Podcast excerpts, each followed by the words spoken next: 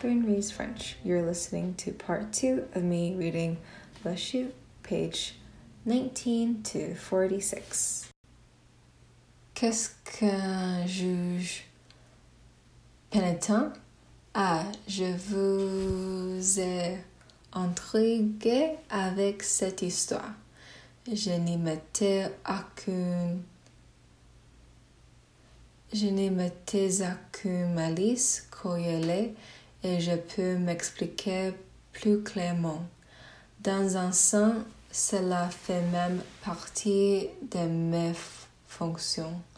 Mais il me faut d'abord vous exposer un certain nombre de faits qui vous aideront à me comprendre mon récit. Il y a quelques années, j'étais avocate à Paris et ma foi, un avocat assez connu. Bien entendu, je ne vous ai pas dit mon vrai nom. J'avais une spécialité, les nobles causes. La veuve et l'orphelin. Comme on dit, je ne sais pourquoi, car enfin il y a des veuves abusives et des orphelines féroces. Il me suffisait cependant de renifler sur un accusé la plus légère odeur de victime pour que mes manches entrassent en action. Et quelle action? Une tempête. J'avais le cœur sur les manches. On aurait cru vraiment que la justice couchait avec moi tous les soirs. Je suis sûre que vous auriez admiré l'exactitude de mon ton, la justesse de mon émotion, la persuasion et la chaleur, l'indignation maîtrisée de mes plaidoiries. La nature m'est bien servie quand au physique, l'attitude noble me vit sans affaire. De plus, j'étais soutenue par deux sentiments sincères. La satisfaction de me trouver du bon côté de la barre et un mépris instinctif envers les jeux en général. Ce mépris, après tout, n'était peut-être passé instinctif. Je sais maintenant qu'il avait ses raisons. Mais vous deux dehors, il ressemblait plutôt à une passion. On ne peut pas nier que, les moments du moins il fait des jeux, n'est-ce pas?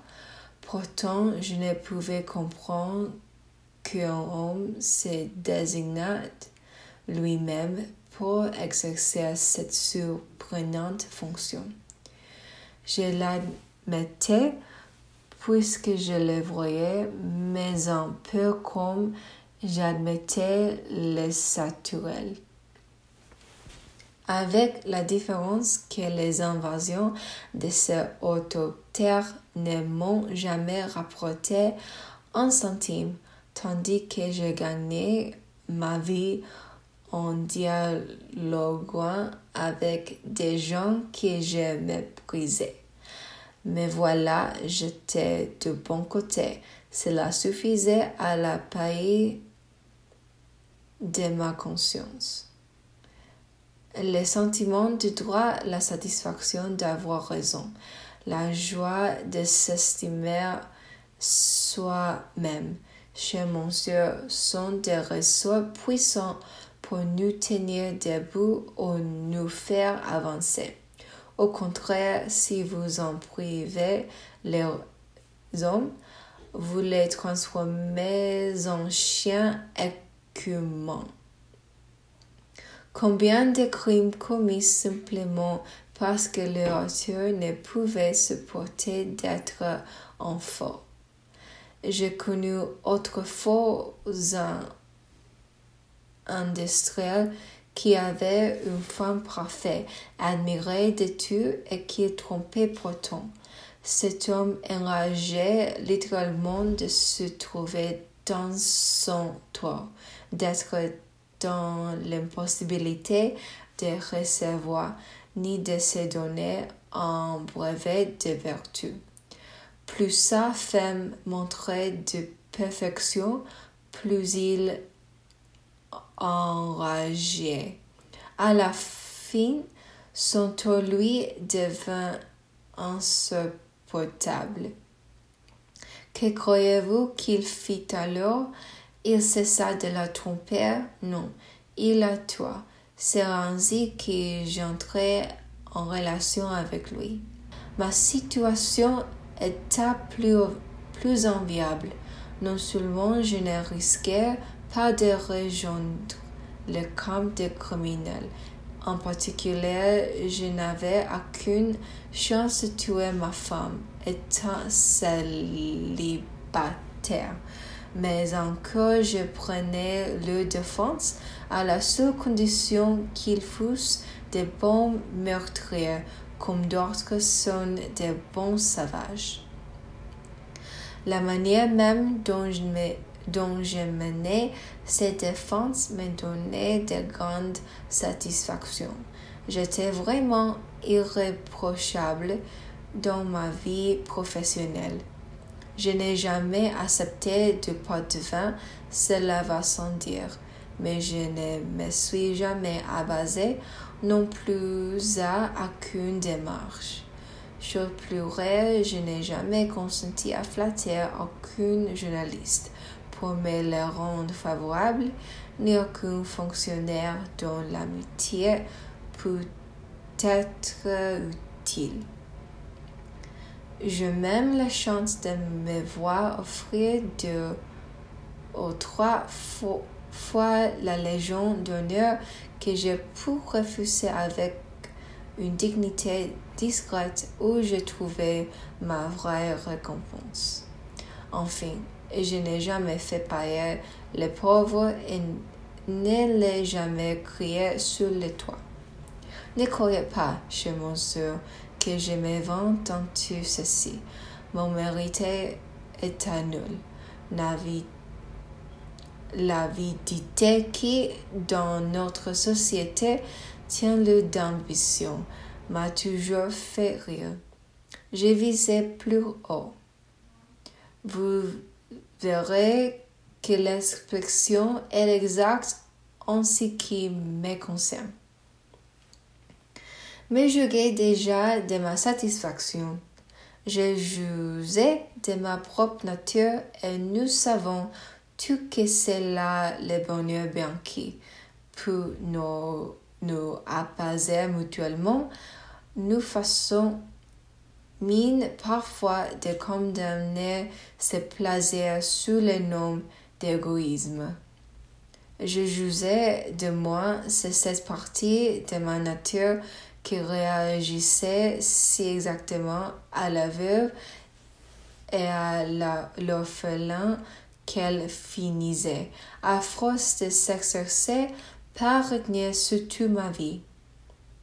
Par exemple, j'adorais aider les aveugles à traverser les rues. Du plus loin que j'apercevais un can hésitait sous l'angle d'un trottoir. Je me précipitais d'avancer d'une seconde. Parfois, la main charitable qui s'étendait déjà enlevait l'aveugle à toute autre sollicitude que la mienne et la menait d'une main douce et ferme sur le passage clouté. Parmi les obstacles de la circulation vers tranquille du trottoir où nous, où nous nous séparerions avec une émotion mutuelle. De la même manière, j'ai toujours aimé renseigner les passants dans la rue, leur donner de feu, prêter la main aux charrettes, trop lourde, pousser l'automobile en pan, acheter les journaux de la salutiste ou les fleurs de la vieille marchand dont je savais pourtant qu'elle les volait au cimetière Montparnasse. Jamais aussi, cela est plus difficile à dire, jamais fait monde. Un grand chrétien de mes amis reconnaissait que le premier sentiment qu'on éprouve à voir un médian approché de sa maison est désagréable. Eh bien, moi, c'était pire. J'exultais. Personne là-dessus. Parlons plutôt de ma courtoisie. Elle était célèbre et pourtant indiscutable. La politesse me donnait en effet de grandes joies. Si j'avais la chance certains matins de céder ma place dans l'autobus ou le métro à qui le méritait visiblement de ramasser quelque objet qu'une vieille dame avait laissé tomber et de le lui rendre avec un sourire que je connaissais bien, ou simplement de céder mon taxi à une personne plus précieuse que moi. Ma journée en était éclairée. Je me réjouissais même, il faut bien le dire, de ces jours où, les transports publics étant en grève, j'avais l'occasion d'embarquer dans ma voiture au point d'arrêt des autobus. Quelques-uns de mes malheureux concitoyens empêchés de rentrer chez eux. Quitter enfin mon fauteuil au théâtre pour permettre à un couple d'être réunis. Placer en voyage les valises d'une jeune fille dont le filet placé trop haut pour elle était un autant d'exploits que j'accomplissais plus souvent que d'autres parce que j'étais plus attentif aux occasions de la faire et que j'en retirais des plaisirs mieux savourés. J'ai passé aussi pour généreux et je l'étais. J'ai beaucoup donné en public et dans le privé, mais loin de souffrir quand il fallait me séparer d'un objet ou d'une somme d'argent. J'en tirais de constants plaisirs dont le monde n'était pas une sorte de mélancolie qui parfois naissait en moi à la considération de la stérilité de ce don et de l'ingratitude probable qu'elle s'ouvrait. J'avais même un tel plaisir à donner que je détestais d'y être obligé. L'exactitude dans les choses de l'argent m'assommait et je m'y prêtais avec mauvaise humeur. Il me fallait être maître de mes libéralités. Ce sont là des petits traits, mais qui vous feront comprendre les continuelles délectations que j'ai trouvées dans ma vie et surtout dans mon métier être arrêté, par exemple, dans le couleur du palais par la femme d'un accusé qu'on a défendu pour la seule justice ou pitié. Je vous dis gratuitement entendre cette femme murmurer que rien, non, rien ne pourra reconnaître ce qu'on a fait pour eux, répondre alors que c'était bien naturel, n'importe qui en aurait fait auteur, offrir même une aide pour franchir le mauvais jours à venir, puis afin de couper courtes effusions et le garder ainsi une juste résonance, baisèrent la main d'une pauvre femme et brisèrent la Croyez-moi chez monsieur, tendre plus haut qu'il l'habitude vulgaire et s'érissait à ce point communant où la vertu ne se nourrit plus que d'elle-même. Arrêtons-nous sur ceci. Vous comprenez maintenant ce que je voulais dire en parlant des visées plus haut. Je parlais justement de ce point culminant, le seul où je puisse vivre, où je ne me suis jamais senti aller que dans les situations élevées. Jusque dans le détail de la vie, j'avais besoin d'être au-dessus. Je préférais l'autobus au métro, le calèche au taxi, les terrasses aux entresols. Amateur des avions de sport où l'on porte la tête en plein ciel. Je figurais aussi sur les bateaux, l'éternel promeneur des dunettes. En montagne, je fouillais les vallées, encaissé pour le col et le plateau. J'étais l'homme des peines plein à moi.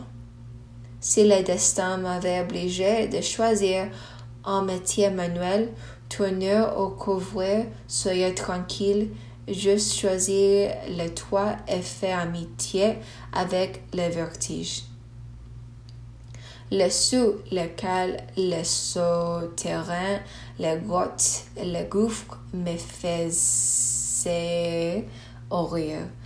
J'avais même voué une haine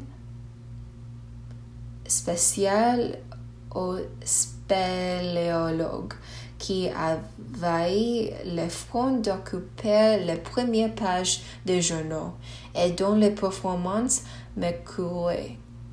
S'efforçait de parvenir à la côte moins 800 et risque de se trouver la tête coincée dans un goulet rocheux ou un siphon, comme disent ces inconscients mais paraissait l'exploit de caractère perverti ou traumatisé.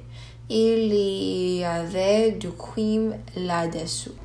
Un balcon naturel à cinq ou six cents mètres au-dessus d'une mer encore visible évanée de lumière était au contraire l'endroit où j'ai respiré le mieux, surtout si j'étais seul bien au-dessus de fourmis humaines. Je m'expliquais sans peine que le sermon, les prédications décisives, les miracles de feu se fit sur des auteurs accessibles. Selon moi, on ne méditait pas dans la cave ou les cellules de prison à moins qu'elle fût située dans une tour avec une vue entendue. On y moisissait. Et je comprenais cet homme qui, étant entré dans leur ordre, de pourquoi? Parce que sa cellule, au lieu d'ouvrir comme il s'y attendait, sur un va paysage donné sur un mur. Soyez sûr qu'en ce qui me concerne, je ne moisissais pas. À toute heure de jour, en moi-même et parmi les autres, je grimpais sur la hauteur, j'ai allumé des feux à pair et une joyeuse salutation s'élevait vers moi. C'est ainsi de moi que je prenais plaisir à la vie et à ma propre excellence. Ma profession satisfaisait heureusement cette vocation de sommeil. Elle me lavait toute amertume à l'égard de mon prochain que j'obligeais toujours sans jamais rien lui devoir. Elle me plaçait au-dessus des juges que je jugeais à son tour au-dessus de l'accusé que je forçais à la reconnaissance. bien cela, chez monsieur, je vivais impunément. Je n'étais concerné par aucun jugement, je ne me trouvais pas sur la scène du tribunal, mais quelque part dans le cintre, comme que de temps en temps. En dessous, à moyen d'une machine pour transfigurer l'action et lui donner son sein. Après tout, vivre audace reste encore la seule manière d'être vu et salué par le plus grand nombre. Quelques-uns de mes bons criminels avaient d'ailleurs en toi obéi au même sentiment. L'acteur des journaux, dans la triste situation où il se trouvait, leur apportait sans doute une sorte de compensation malheureuse. Comme beaucoup d'hommes, il ne pouvait plus de l'anonymat et cette impatience avait pu en partie les mener à de fâcheuses extrémités. Pour être connu, il suffit en somme de tuer sa concierge.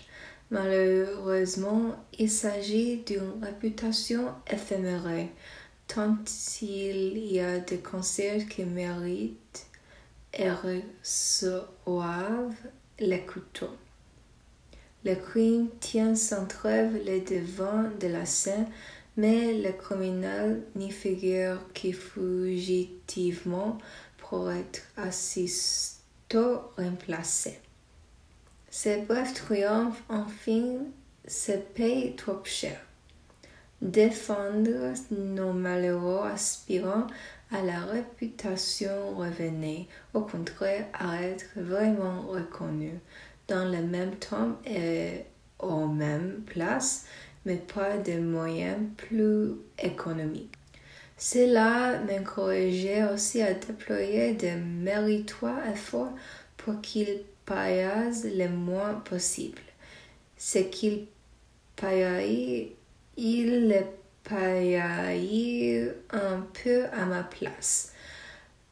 L'indignation, le talent, l'émotion que j'ai dépensé me l'éveil.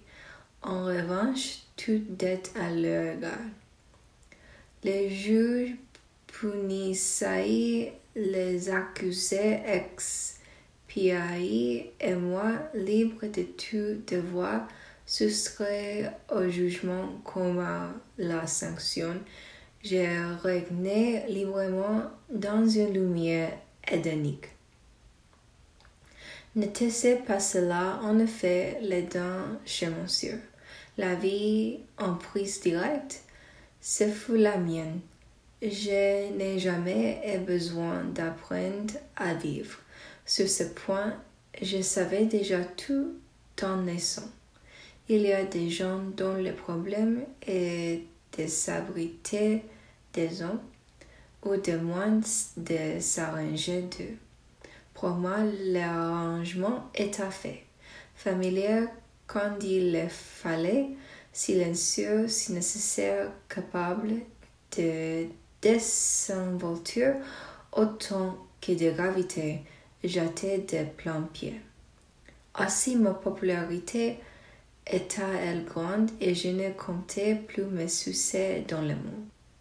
Je n'étais pas mal fait de ma personne je me montrais à la fois danseur infatigable et discret érudit.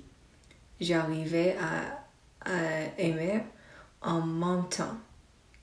Ce qui n'est guère facile, les femmes et la justice, j'ai pratiqué le sport et les beaux-arts. Bref, je m'arrête pour que vous ne me soupçonniez pas de complaisance. Mais imaginez, je vous prie, un homme dans la force de l'âge, de santé, généreusement doué, habile dans l'exercice du corps comme dans ceux de l'intelligence, ni pauvre ni riche, dormant bien et profondément content de lui-même sans le montrer autrement que par une sociabilité heureuse. Vous admettrez alors que je puisse parler en toute modestie d'une vie réussie. Oui, peut-être ont été plus naturels que moi. Mon accord avec la vie était total. J'adhérais à ce qu'elle était de haut en bas sans rien refuser de ses ironies, de sa grandeur, ni de ses servitudes.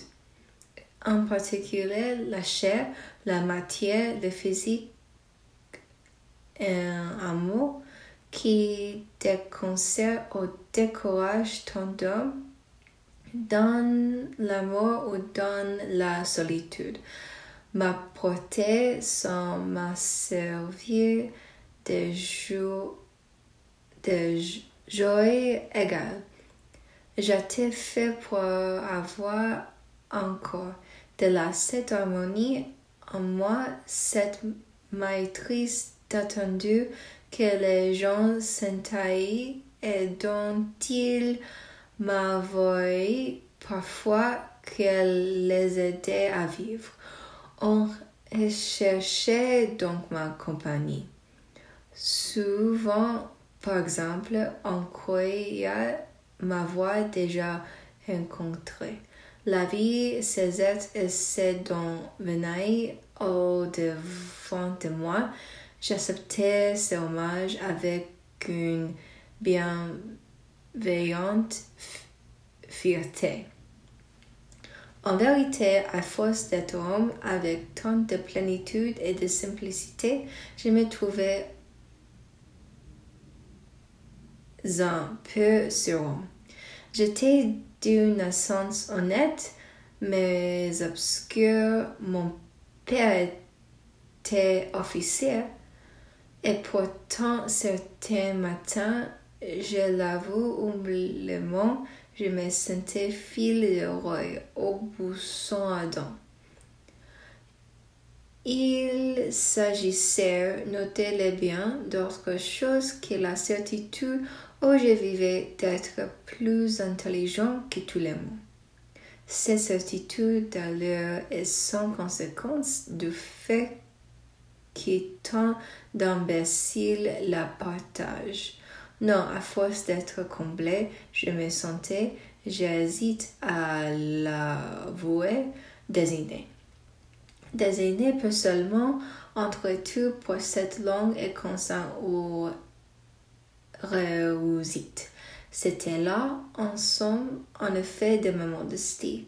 J'ai refusé d'attribuer cette réussite à mes seuls mérites, et je ne pouvais croire que la réunion en une personne unique, de qualités si différentes et si extrêmes, fut le résultat de ce hasard.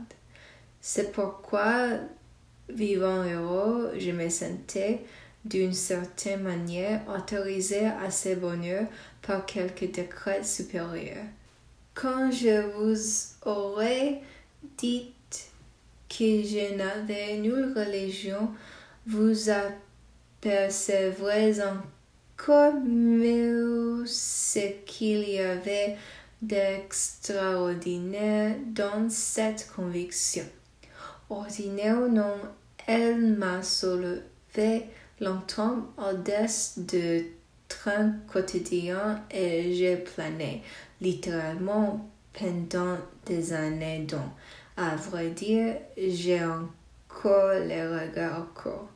je planais jusqu'au soir où, mais non, ceci est une autre affaire et il faut l'oublier. D'ailleurs, exagère peut-être.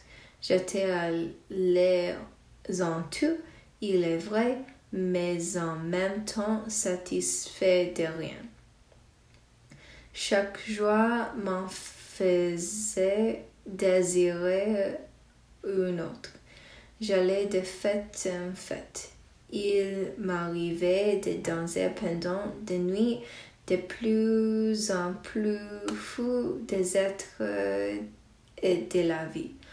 Parfois, tard dans ces nuits où la danse, la collégienne, mon déchaînement, le violent abandon de chacune, mais j'étais dans un ravissement à la fois la est comblé, il me semblait à l'extrémité de la fatigue. Et l'espace d'une seconde que je comprenais enfin la secret des êtres et du monde. Mais la fatigue disparaissait le lendemain et avec elle le secret. Je me lançais de nouveau. Je courais ainsi, toujours comblé, jamais rassasié, sans savoir où m'arrêter, jusqu'au jour, jusqu'au soir, plutôt où la musique s'est arrêtée, les lumières se sont éteintes. La fête où j'avais été héros. Mais permettez-moi de faire appel à notre ami le primate. Hochez la tête pour le remercier et surtout pouvez avec moi, j'ai besoin de votre sympathie. Je vois que cette déclaration vous étonne. N'avez-vous jamais eu subitement besoin de sympathie, de secours, d'amitié? Oui, bien sûr. Moi, j'ai appris à me contenter de la sympathie. On la trouve plus facilement et puis elle n'engage à rien. Croyez à ma sympathie dont le discours intérieur précède immédiatement. Et maintenant, occupons-nous d'autre chose. C'est un sentiment de président de conseil. On l'obtient à bon marché après les catastrophes. L'amitié, c'est moins simple. Elle est longue et dure à obtenir, mais quand dans la plus moyen de s'en débarrasser, il faut faire face. Ne croyez pas surtout que vos amis vous téléphoneront tous les soirs comme ils le devraient pour savoir si ce n'est pas justement le soir où vous décidez de vous suicider ou plus simplement si vous n'avez pas besoin de compagnie, si vous n'êtes pas en disposition de sortir. Mais non, si téléphone, soyez tranquille, ce sera le soir où vous n'êtes pas seul et où la vie est belle. Le suicide, il vous y poussera plutôt en vertu de ce que vous vous devez à vous-même selon eux. Le ciel nous préserve chez Monsieur d'être placé trop haut pour nos amis. Quant à ce dont c'est la fonction de nous aimer, je vous dis les parents, les alliés, quelle expression, c'est une autre chanson. Ils ont les mots qu'il faut, oh, mais c'est plutôt les mots que Ils téléphonent comme on tire à la carabine et il vise juste à les besoins. comment qu'elle soit, je viendrai, soyez patient avec moi. D'une certaine manière, d'ailleurs, je suis dans mon sujet avec cette histoire d'amis et d'alliés. Voyez-vous, on m'a parlé d'un homme dont l'ami avait été empoisonné et qui couchait tous les soirs sur le sol de la chambre pour ne pas jouir d'un confort qu'on avait retiré à celui qui l'aimait. Qui chez monsieur qui couchera sur le sol pour nous, si j'en suis capable moi-même, écoutez, je voudrais l'être, je laisserai. Oui, nous en serons tous capables un jour et ce sera le salut. Mais ce n'est pas facile car l'amitié est distraite ou de moins impuissant. Ce qu'elle veut, elle ne le Peut-être après tout ne le veut-elle pas assez? Peut-être n'aimons-nous pas assez la vie? Avez-vous remarqué que l'amour seul réveille nos sentiments? Comme nous aimons les amis qui viennent de nous quitter, n'est-ce pas? Comme nous admirons ceux de nos maîtres qui ne parlent plus, la bouche pleine de terre. L'hommage vit alors tout naturellement cet hommage qui peut-être ils avaient attendu de nous toute leur vie. Mais savez-vous pourquoi nous sommes toujours plus justes et plus généreux avec les morts? La raison est simple. Avec eux, il n'y a pas d'obligation. Ils nous laissent libres. Nous pouvons prendre notre temps, casser l'hommage entre le cocktail et une gentille maîtresse à temps perdu ensemble.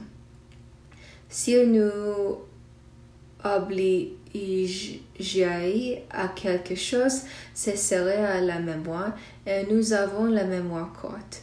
Non, c'est l'amour frais qui nous amène chez nos amis. Le mode douloureux, notre émotion, nous-mêmes, enfin. J'avais ainsi un ami que j'évitais le plus souvent. Il m'ennuiait un peu et puis il avait de la morale. Mais à l'agonie, il m'a retrouvé soyez tranquille. Je n'ai pas raté une journée. Il est mort content de moi et me serrant les mains. Une femme qui m'a relancé trop souvent et en vain et le bon goût de mourir jeune. Quelle place aussitôt dans mon cœur? Et quand de ce il s'agit d'un suicide. Seigneur, quel délicieux débat. Le téléphone fonctionne, le cœur déborde et les phrases volontairement brèves, mais lors des sous-entendus, la peine maîtrisée et même, oui, un peu d'auto-accusation. L'homme est ainsi chez monsieur, il y a deux faces. Il ne peut pas aimer sans s'aimer. Observez vos voisins. Si par chance il subit un décès dans le meuble, il dormait dans le petit vie et voilà par exemple que le concierge meurt. Aussitôt, il s'éveille Aussitôt, il s'éveille, faut-il s'informe, s'apitoie. Un mot presse et le spectacle commence enfin. Ils ont besoin de la tragédie. Que voulez-vous, c'est le petit transcendance, c'est leur apéritif. Dans le un hasard si je vous parle de concierge? J'en avais un vraiment disgracié. La méchanceté même un monstre d'insignifiance et de rancune qui aurait découragé un franciscain.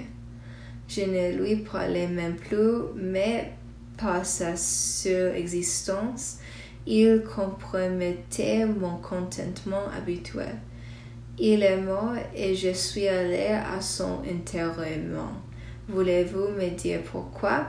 Les deux jours qui précédèrent la cérémonie furent dans le plan d'enterrement.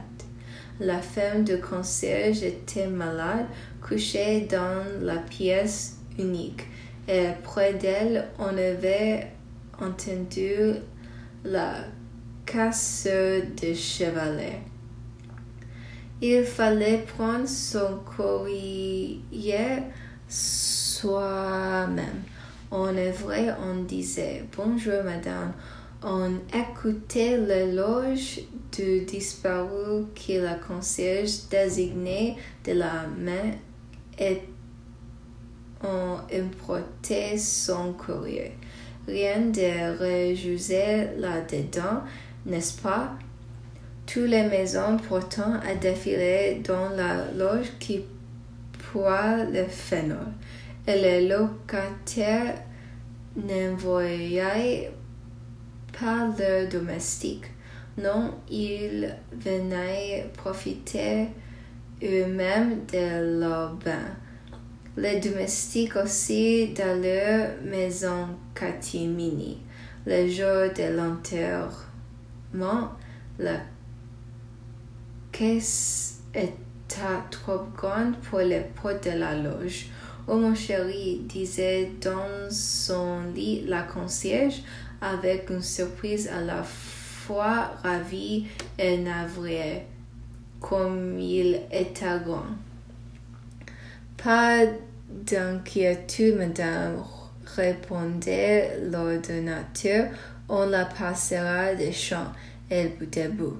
On la passait debout et puis on l'a couché et j'ai été la seule avec un ancien chasseur de cabaret dont j'ai compris qu'il pouvait son pernod tous les soirs avec les défauts à aller jusqu'au cimetière et à jeter des fleurs sur un cercueil dont le luxe m'étonna.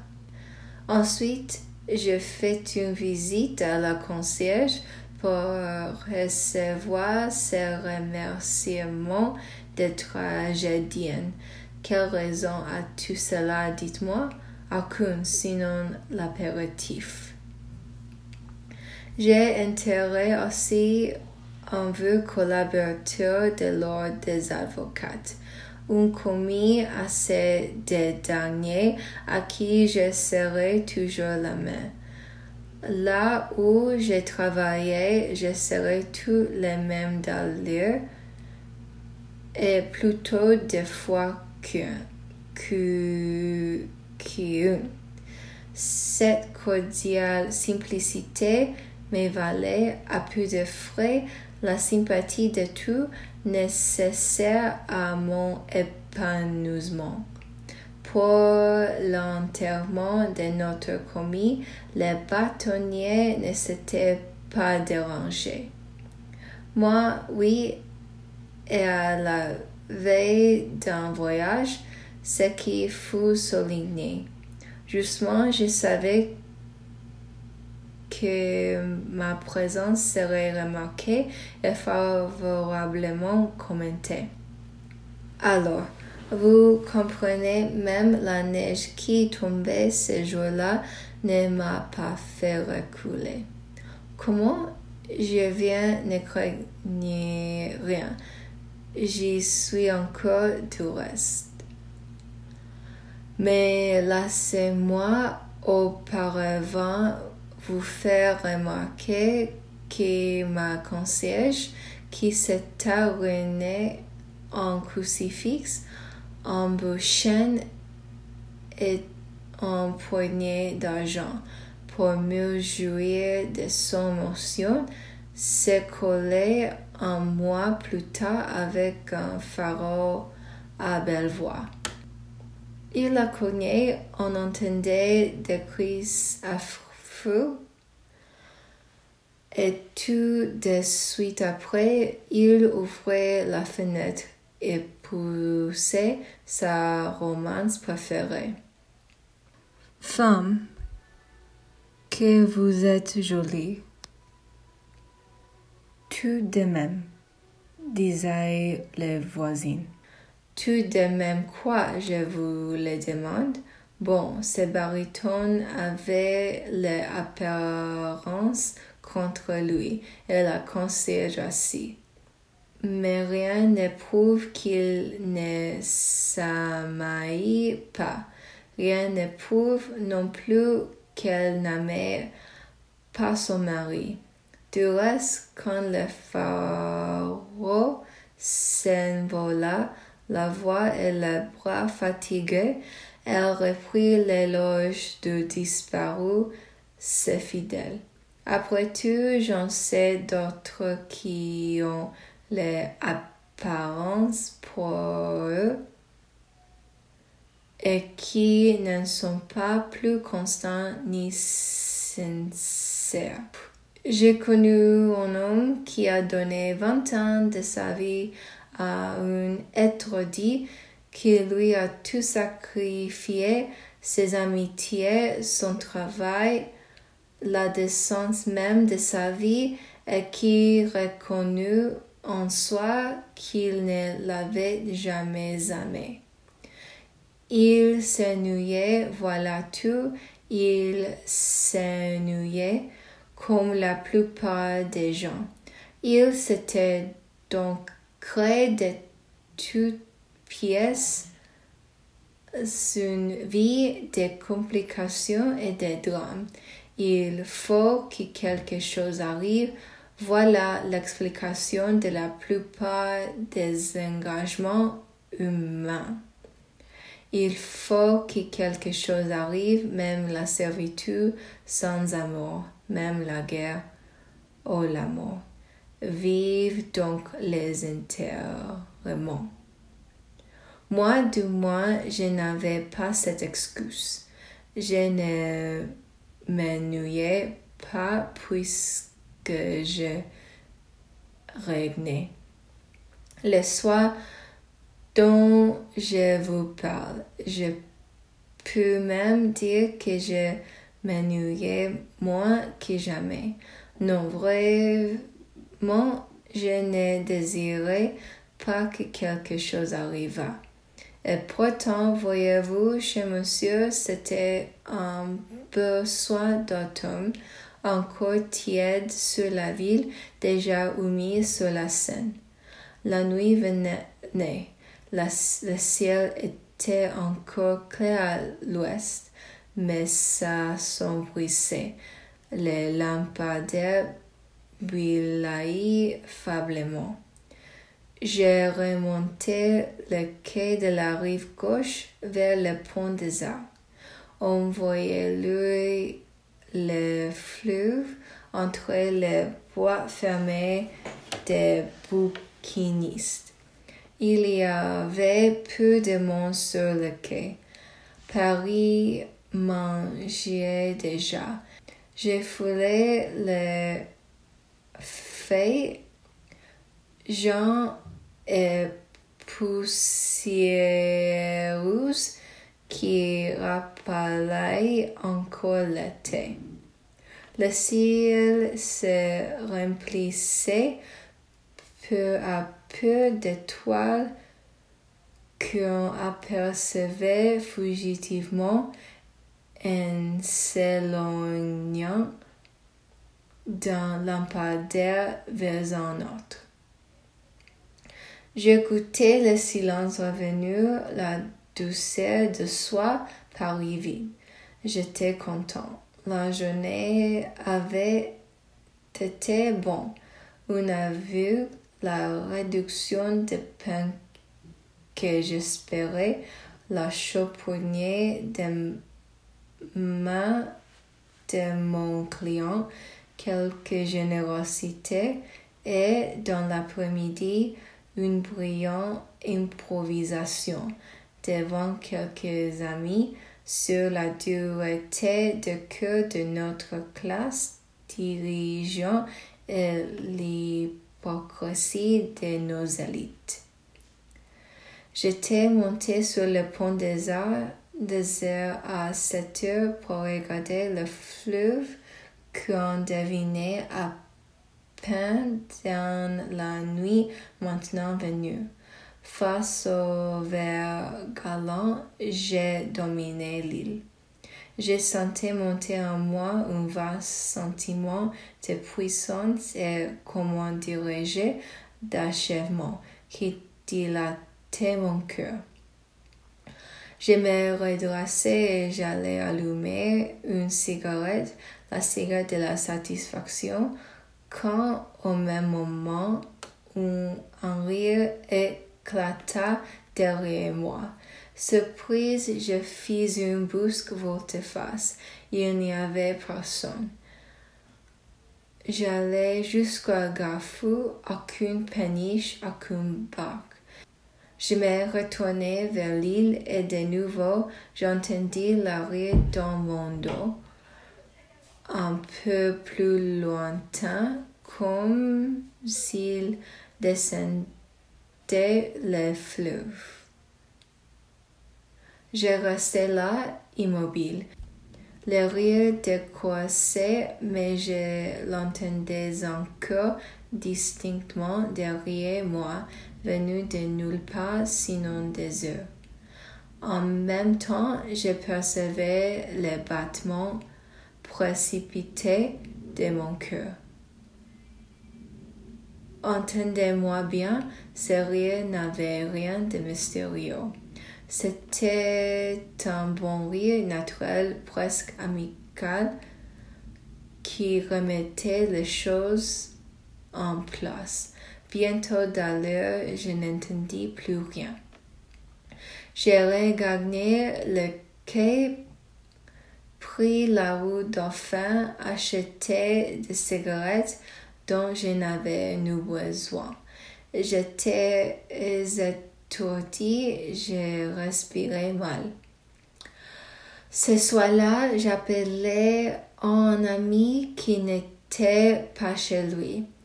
J'hésitais à sortir quand soudain j'entendis rire sous même fenêtre.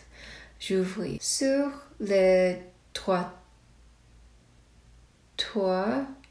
En effet, de juin, Jean s'est séparé joyeusement. J'ai refermé les fenêtres en haussant les épaules. Après tout, j'avais un dossier à étudier. Je me rendis dans la salle de bain pour boire un verre. Mon image souriait dans la glace, mais il me sembla que mon sourire était double. Comment, pardonnez-moi, j'ai pensé à autre chose. Je vous reverrai demain, sans doute. Demain, oui, c'est cela. Non, non, je ne puis rester. D'ailleurs, je suis appelé en consultation par l'heure brune que vous voyez là-bas. Un honnête homme à coup sûr que la police prime bilainement et pas pure perversité. Vous estimez qu'il a une tête de tuer, soyez sûr que c'est la tête de l'emploi. Il cambriole aussi bien et vous serez surprise d'apprendre que cet homme des cavernes est spécialisé dans le trafic des tableaux. En Hollande, tout le monde est spécialiste en peinture et en tulipes. Celui-ci, avec ses airs modestes, est l'auteur des plus célèbres des vols de tableaux, lequel je vous le dirai peut-être. Ne vous étonnez pas de ma science. Bien que je sois juste pénitent, j'ai ici un violon d'anglais. Je suis le conseiller juridique de ces braves gens. J'ai étudié les lois du pays et je me suis fait une clientèle dans ce quartier où l'on n'exige pas vos diplômes. Ce n'était pas facile, mais j'inspire confiance, n'est-ce pas? J'ai un beau rire franc, mes poignets de main et énergiques. Ce sont là des atouts. Et puis j'ai réglé quelques cas difficiles par intérêt d'abord, ses convictions ensuite. Si le soutenu et le voleur est taillé toujours et partout condamné, les honnêtes gens se croiraient tout et sans cesse innocent chez monsieur. Et selon moi, voilà, voilà, je viens, c'est surtout cela qu'il faut éviter il y aurait de quoi rire autrement.